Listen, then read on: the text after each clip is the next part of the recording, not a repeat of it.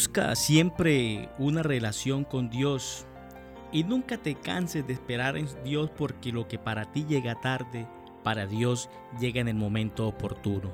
Espera el tiempo de Dios. Continuamos con el tema El rey te mandó a llamar, esta la segunda parte.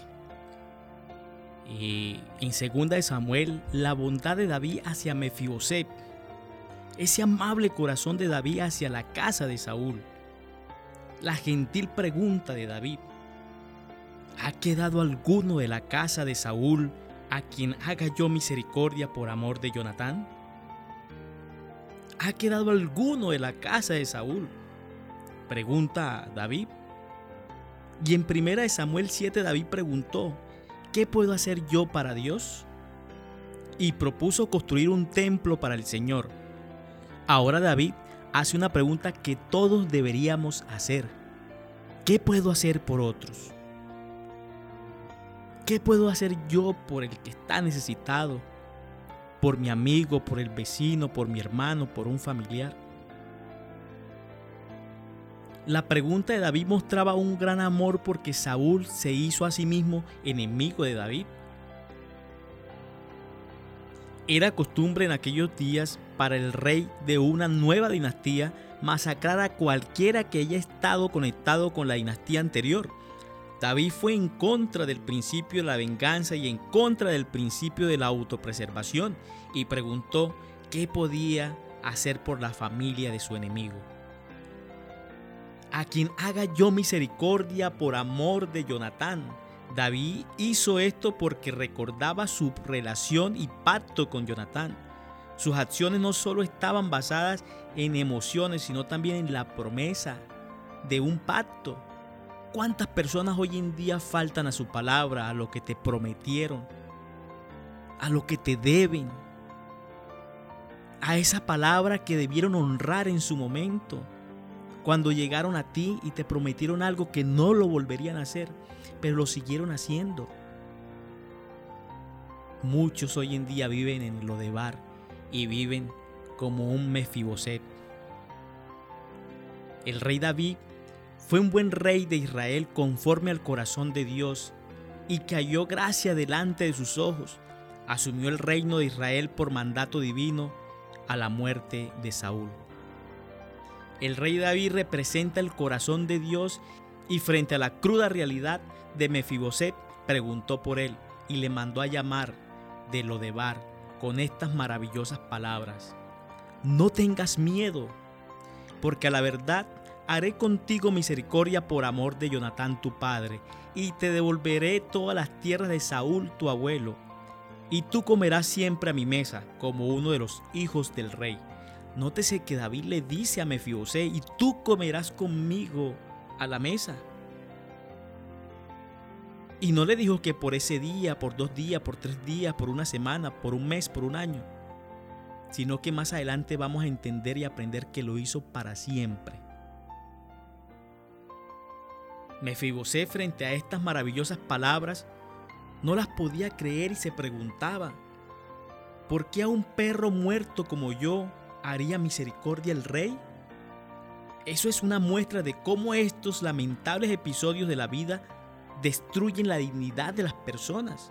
Todo esto que le pasó a Mefibosé desde niño por culpa de su abuelo, cómo le destrozó su vida, su identidad al grado que no se reconocía merecedor a lo que el rey David le respondió, es por amor a tu padre Jonatán, por un pacto de amor y amistad hecho con él en nuestra juventud, antes que tú nacieras y yo viera tu rostro, que te haré misericordia.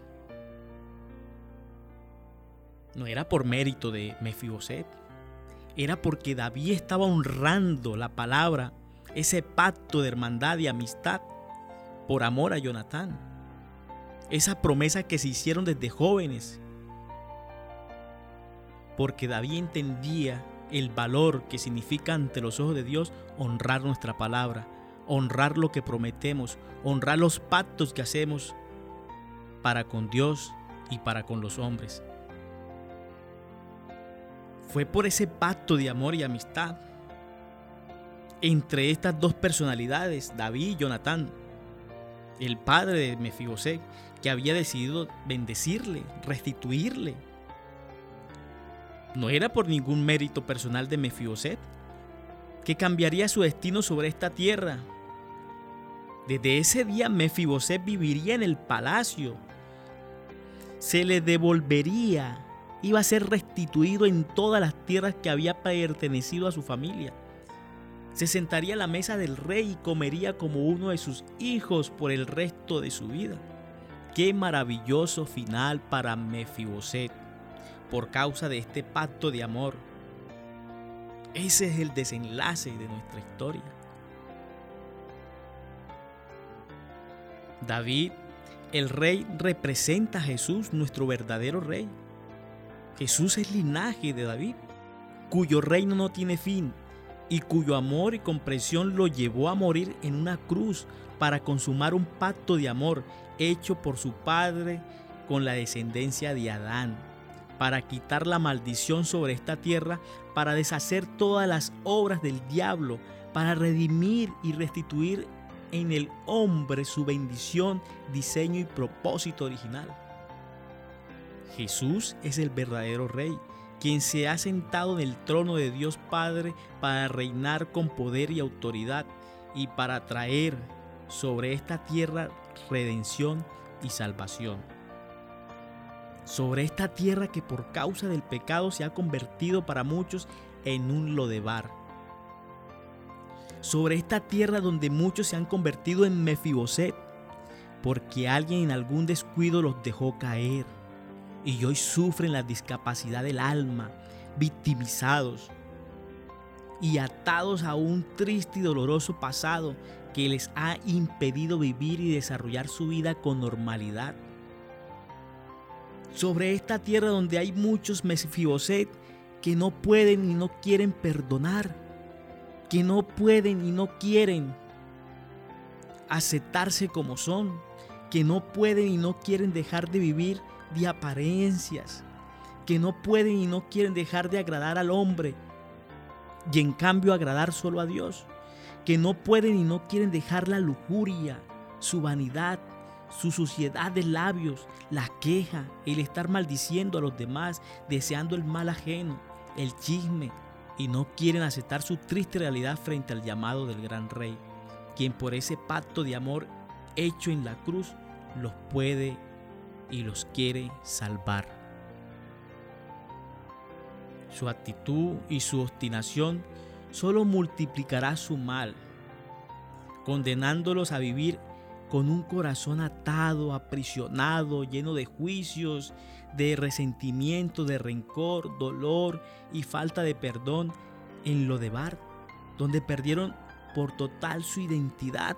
Por eso es fácil ver hoy gente que señala, que critica, que juzga, que anda pendiente de lo que hace el vecino, que no vive su propia vida, que no tiene capacidades para crear, para diseñar un proyecto y sacarlo adelante, que le hace más fácil irse a imitar lo que están haciendo los demás, a construir los sueños de los demás, porque viven impedidos, viven lisiados incapacitados para luchar por lo que quieren y construirlo y sacarlo adelante bajo la bendición de Dios porque no confían, porque perdieron la fe, porque creen más en el hombre y no le creen a un Dios de poder que los quiere reivindicar, que los quiere bendecir y los quiere llevar a un nivel más grande de bendición.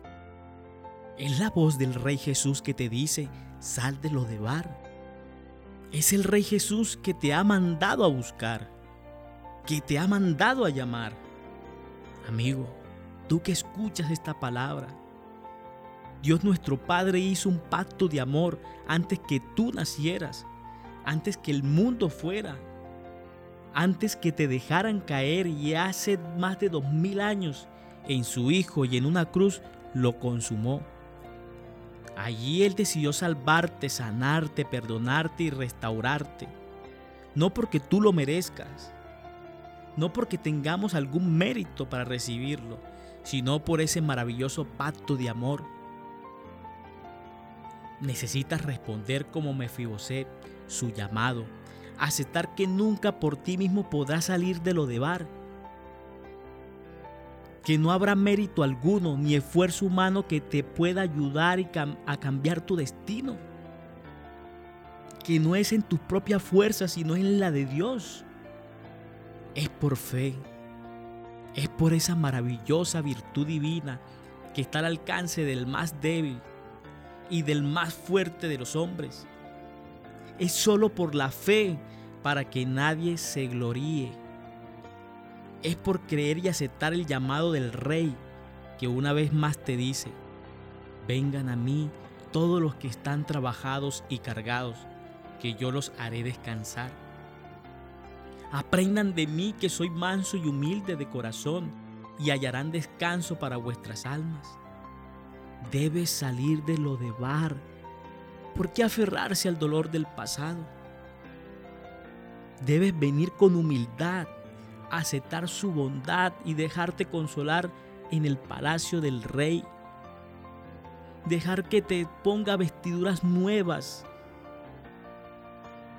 digno de un miembro real, que te sientes a su mesa que te restituye, te devuelva todo lo que el enemigo te ha quitado. Que te bendiga y te prospere más allá de tus propias capacidades, más allá de tu propio entendimiento. Que haga realidad tus sueños, tus deseos, los anhelos más profundos y recónditos de tu corazón. Porque solamente en Dios mediante la fe podemos dar frutos porque fue Satanás y el pecado quien te robó tu dignidad, tu verdadera identidad, tu posición y vocación de vivir como un hijo del rey. Fue Satanás y el pecado quien te robó el privilegio de vivir en la casa del Padre de sentarte a su mesa como un hijo de Dios, entonces vivimos lisiados y nos miramos al espejo y no somos conformes con nuestra apariencia física, no somos conformes con nuestro cuerpo, nos volvemos esclavos del qué dirán, de la aprobación de los demás, nos desgastamos y nos desvivimos y nos volvemos esclavos de un gimnasio para aumentar nuestra masa muscular. Pero cuando vamos a aceptar a Jesucristo en nuestro corazón y aumentar el entendimiento que sobrepasa lo terrenal, vivimos más pendiente de alimentar el morbo de la gente, la aprobación de los demás, para tratar de encajar en una sociedad, en un mundo, o impresionar a personas para las cuales no somos importantes, para las cuales importamos poco, pero para Dios tú eres único, para Dios tú eres valioso, bello, hermosa, hermoso, tal como eres. Él no mira tus imperfecciones, sino la humildad de tu corazón. Yo te pido que ores conmigo, con mucha fe. Gracias Padre por tu infinito amor y por el pacto que hiciste para devolvernos una vida en ti, la promesa de la salvación y la vida eterna. Gracias Dios porque nos haces tan maravilloso llamado, salir de lo de bar, porque vas a restituir todo lo que hemos perdido, lo que el enemigo alguna vez nos ha quitado, y también nos vas a devolver nuestra identidad en ti, amado Padre. Gracias, Padre, porque nos llamas a sentarnos a tu mesa para siempre, no por un día, sino por la eternidad y no porque seamos merecedores, sino por tu gracia y misericordia, por tu infinito amor, pues fuimos comprados y redimidos por el sacrificio de la cruz. Bendice cada vida, a cada varón y a cada mujer que escucha esta palabra y tiene su fe y esperanza puesta solo en ti. Bendice su casa, su trabajo, su familia, sus sueños, proyectos y metas nunca nos abandones en el nombre de tu amado Hijo Jesucristo. Amén y amén. Amigo, amiga, sal de lo de bar. No te conformes a la simple generosidad de algún maquir en lo de bar. No es esa tu casa. No es esa tu verdadera posición, pues tú eres hija, eres hijo de un rey. Tu verdadera posición está en Cristo en el palacio del Rey sentado en los lugares celestiales. bendecido con toda bendición espiritual, como un príncipe heredero de Dios tu Padre y sus promesas, de sus dones, bienes y privilegios, disfrutando de un perdón, de su consuelo, del gozo de su salvación. Él ha prometido restituirte todo lo que el diablo y la vida te robó desde el día en que te dejaron caer y ha prometido restaurar y bendecir tu casa y tu descendencia para siempre. Créelo, confiésalo, decrétalo, pero con fe. No tengas temor porque a la verdad yo haré contigo misericordia, te restauraré con todos mis bienes y te sentarás conmigo y comerás a mi mesa como uno de mis hijos por toda la eternidad, dice el Señor. Sal de lo de bar, sal de esa tierra árida, infértil, donde habitan los endeudados, los mendigos, los buenos para nada, los fracasados, los que no tienen identidad, los que divagan y vagan por el mundo, los que tienen rencor en su corazón, los que están llenos de amarguras y tristezas. Sal de lo de bar. Fue también el desenlace de mi historia por ese pacto de amor y puede ser también el desenlace de tu historia, de tu testimonio. Sal de lo de bar y acepta el llamado del rey, porque el rey te mandó a llamar. Que Dios te bendiga enormemente por siempre. Ten fe y espera el tiempo de Dios.